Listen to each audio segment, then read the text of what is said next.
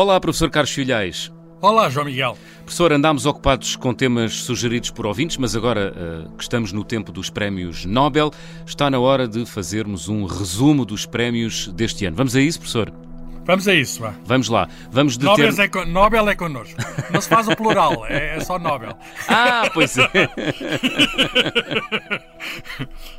bem visto, bem visto. Bom, uh, vamos eh, deter-nos nos Nobel da Física e da Química e começando pela sua disciplina, a Física, o prémio deste ano foi atribuído a três cientistas, os franceses Anne L'Huillier e Pierre Agostini e o húngaro Ferenc Krauts a Academia de Estocolmo reconheceu os métodos experimentais que geraram impulsos ou pulsos de atosegundos de luz para o estudo da dinâmica de eletrões na matéria.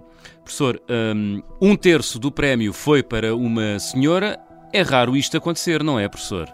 Sim, é bastante raro, infelizmente. Uh, o esta senhora é a quinta, apenas a quinta mulher a receber o Nobel da Física, uhum. o que é muito pouco porque o prémio já está há mais de 100 anos, em geral é dado a mais que uma pessoa e, portanto, é uma porcentagem minúscula dos premiados, é quase insignificante que são mulheres, o que não representa de maneira nenhuma o contributo que as mulheres têm dado para a física e para a ciência em geral. Mas pronto, uh, pouco a pouco vai-se uhum. somando a cota feminina na, na cota feminina, que começou com a Madame Curie uh, no ano de 1903. Havemos de falar sobre Madame Curie uh, mais à frente, uh, lá para o dia 5 de novembro, creio eu. Bom, mas vamos é o agora. Aniversário dela, o aniversário é, dela. É, o aniversário é dia 7, nós vamos antecipar, vamos falar sobre Madame Marie Curie no dia 5. Vamos agora ao trabalho destes Nobel, professor. o que são atosegundos? Bem, a tal segunda é um intervalo de tempo muito pequeno, não é? Uhum. É mesmo um instantinho. é, coisa, é das coisas mais pequenas que podemos imaginar, se é que conseguimos imaginar. Uh, vamos lá ver se eu consigo explicar. Uh, o átomo é uma fração de 0,18 zeros e depois o 1. 0,18 zeros e depois o 1. Uh, e isso é de facto muito pequeno.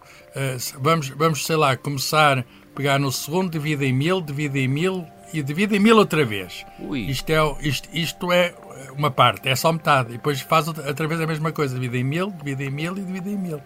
E portanto, se está a ver, divide uh, em mil uh, seis vezes.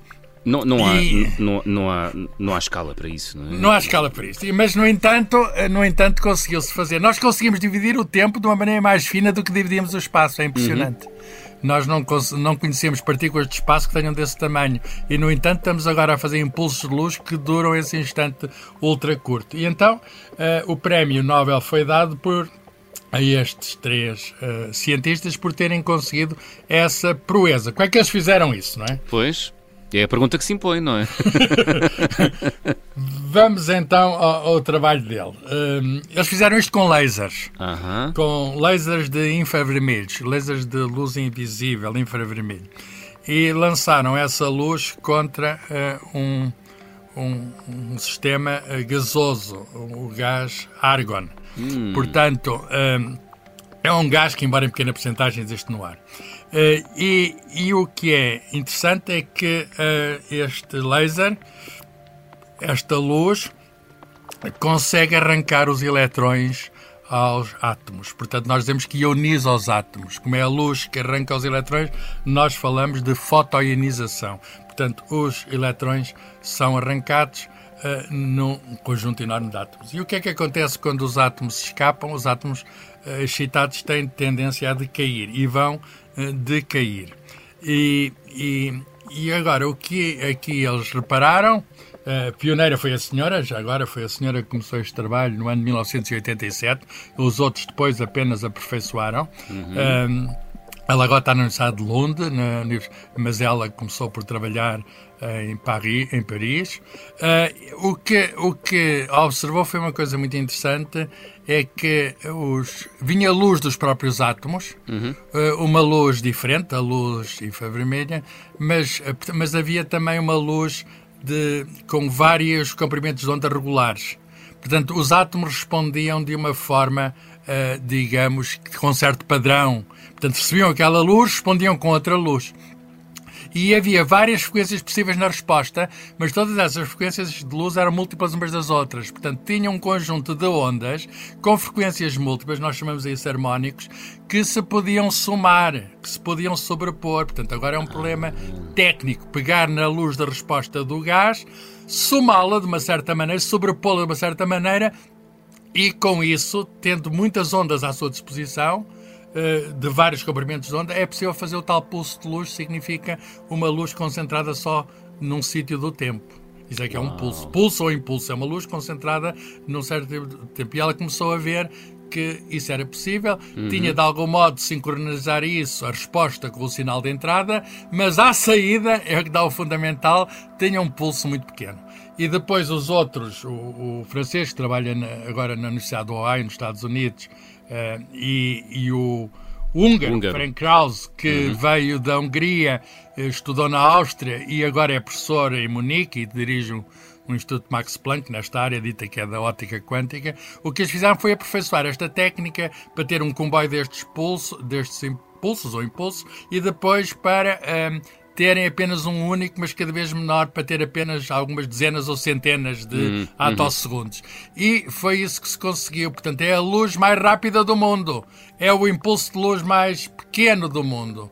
E isso é, de facto, uma coisa uh, extraordinária. Uhum. E o Comitê Nobel, embora, uh, enfim, com, com, com algum atraso, porque estes trabalhos ficaram feitos foram iniciados nos anos 80, 90, etc., uhum, uhum. mas uh, reconheceram e justamente digamos, este, este, esta proeza. O reconhecimento chega sempre. Pode demorar, mas chega. Oh, professor, e o que... Às vezes é mais rápido, outras vezes é mais lento. Exato. Às vezes é um ato ao é segundo, outras, outras vezes não, não é?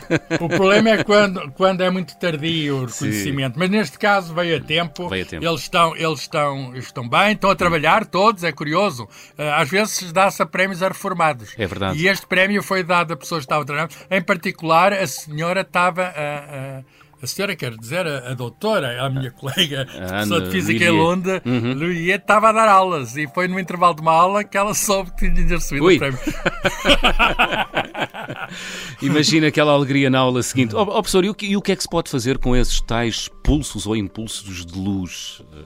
Pergunta interessante. O João Miguel faz sempre umas perguntas que vão ao, que vão ao, ao, ao, vão ao ponto. o que é que se faz com isso? Serve para quê? Eu isso. percebo. Serve para quê?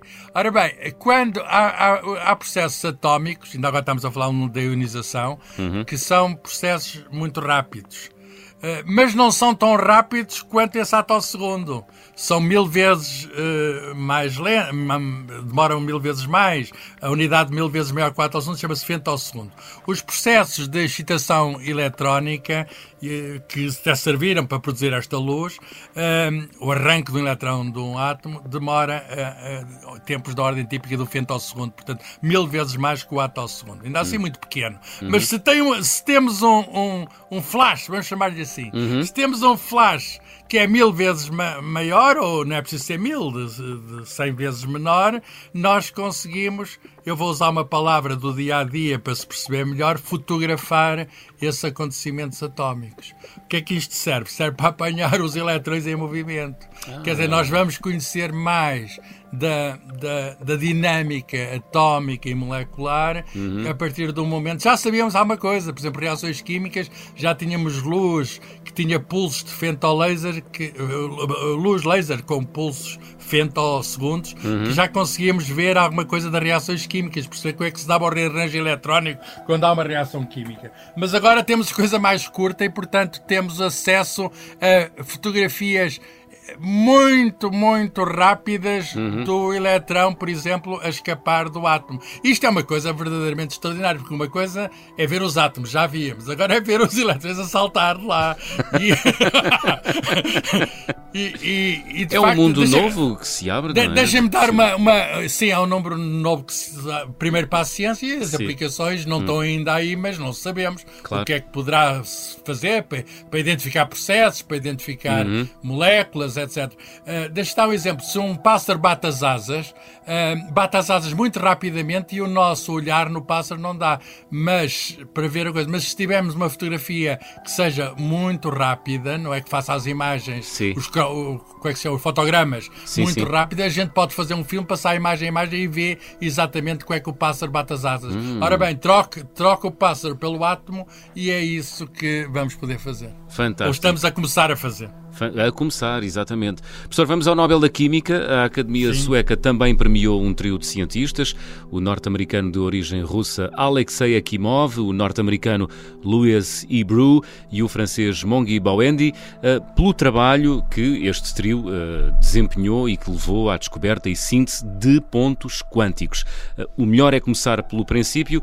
O professor sabe que eu venho de letras, portanto, o que, o que é que são pontos quânticos? Vou tentar explicar então os pontos quânticos a um homem de letras. Ah, ora bem, ah, não são bem pontos, ah, os nomes enganam, não, é? não, são- não são bem pontos.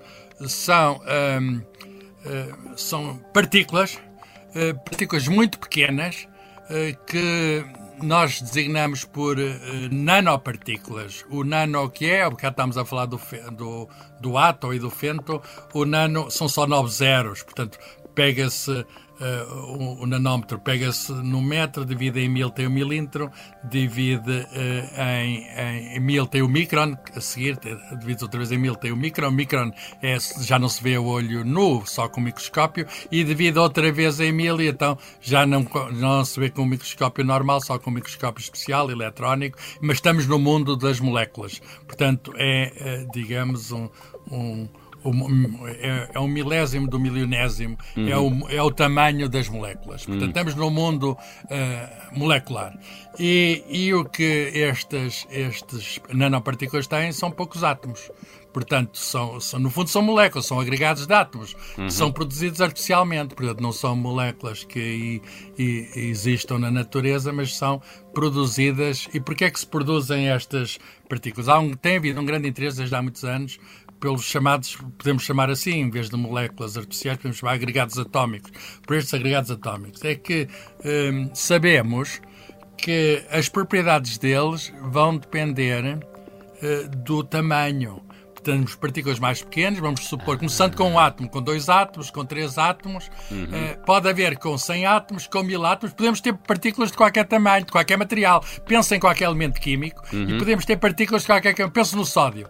Podemos ter partículas de um átomo, dois átomos, eh, e as propriedades do sódio extenso, que é um metal, eh, emergem lentamente, quer dizer, não estão presentes logo no átomo, nem em dois, nem em três, e emergem a partir daí. O que significa que estes agregados pequenos têm propriedades diferentes de- da, Ah, matéria, da matéria grande. E agora não estamos a falar de, de um metal como o sódio, estamos a falar de semicondutores como o silício, ou Uhum. pode não ser um elemento só, pode ser uma mistura de elementos, pode ser um composto químico, pode haver dois ou três átomos na- dentro da partícula. Sim. Mas temos aqui uma nanotecnologia para fazer partículas de todos os tamanhos que têm propriedades diferentes, Diferentes. conforme o material e conforme o tamanho. Pois, pois foi o que eu tinha lido, que, que as propriedades mudavam consoante o tamanho. Isso é Portanto, incrível. João Miguel e, e todos os nossos ouvintes, o tamanho importa.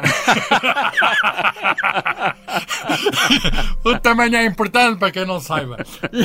Estamos a falar de nanopartículas. Nanopartículas. Oh, oh, professor, E, portanto, eh, Sim, diga, sim. diga. Não, ia-lhe perguntar uh, que horizontes é que se abrem com a descoberta deste trio de cientistas premiados Bem, pelo as Nobel. propriedades, as propriedades, eh, há vários tipos de propriedades, mas Uhum. uma das mais interessantes são as propriedades ópticas. Eh, O que é que isso significa? A, a luz que emite, a luz que recolhe e a luz que emite. Eh, e, e a luz vai mudando conforme o tamanho. Por exemplo, se for mais pequeno, vai para o azulado. E, portanto, a gente pode ter cores de vários materiais eh, eh, feitos de nanopartículas e a cor vai mudando conforme o tamanho do, das tais eh, de nanopartículas, significa pontos quânticos. E, portanto, nós podemos, isto pode servir para quê? Pode servir para ecrã. Já está a servir. Há uns ecrãs eh, enfim, não é ainda esta última tecnologia que eles desenvolveram, mas do mesmo género. Ah, há ecrãs chamado eh, há OLEDs, que significa LEDs orgânicos, mas já há uns quantum LEDs, o que significa que há pontos quânticos para fazer ecrãs de, de televisão ou de computador, qualquer tipo de ecrãs. Ou fotodetectores, ou qualquer coisa que tenha a ver com luz, uh, qualquer coisa que tenha a ver com luz, estes materiais vão ter aí uh, aplicações. Até, por exemplo, para, uh, mais uma vez, identificar moléculas ou materiais, etc. Hum. Porque a resposta, a resposta vai ser... Varia. varia. Varia conforme o tipo de material. Imagine que a gente pega numa destas nanopartículas muito pequenina, uhum. que tem uma certa luz e que a gente associa a uma, a uma molécula orgânica maior e que a partícula pequena que foi metida lá no faz nada, mas a, a, a, partícula grande, que é orgânica, tem um certo papel num organismo vivo. A gente pode, com a luz, é uma espécie de um farol, pode acompanhar o que está a acontecer naquele processo de interesse biológico. Uhum. Com outras palavras, temos ali uns, uns companheiros que podem emitir luz e ajudar a esclarecer o que é que está a passar no processo. E a luz é, é uma luz bem identificada, quer dizer, é uma espécie, vai ali uma espécie de uma lanterna. Sim. é uma maneira de dizer. Canário na mina, não é? Exatamente que ajuda, que ajuda, que ajuda. Portanto, tem aplicações, Sim. quer uh, na nossa vida, uhum. em, em, em, monitores de televisão, isso já é um avanço feito uh, e que vai evoluir, e tem também aplicações que se prevêem no futuro para, mais uma vez, identificação de hum. processos microscópicos e, e, portanto, o que fizeram estes químicos, o russo, ele, ele, agora está nos Estados Unidos há cerca de 20 anos, tem uma uhum. empresa em Nova York, mas o russo foi o pioneiro, digamos, a, a, a perceber o fenómeno. Um fenómeno só, só, esta coisa que isto é muito curioso. Um fenómeno que não era totalmente desconhecido, porque os vidreiros da Idade Média, que não sabiam nada de física quântica, uhum. eles punham partículas pequenas lá dentro, não eram tão nanopartículas, mas eram partículas, e sabiam que isso alterava a cor do vitral. Era assim, de um modo empírico, quase alquímico, que eles faziam as cores dos vitrais, é metendo coisas no vidro, não é? Agora faz isso com uma precisão enorme, faz isto, digamos, são os novos construtores de vitrais,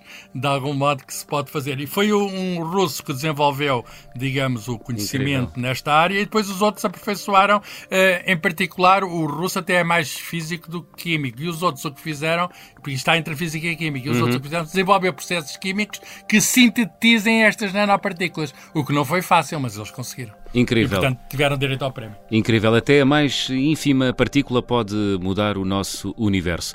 Ouvinte.observador.pt é o e-mail para onde nos pode escrever. Se nos ouve na plataforma Spotify no telemóvel, temos um desafio para si. Atenção, porque só funciona no telemóvel.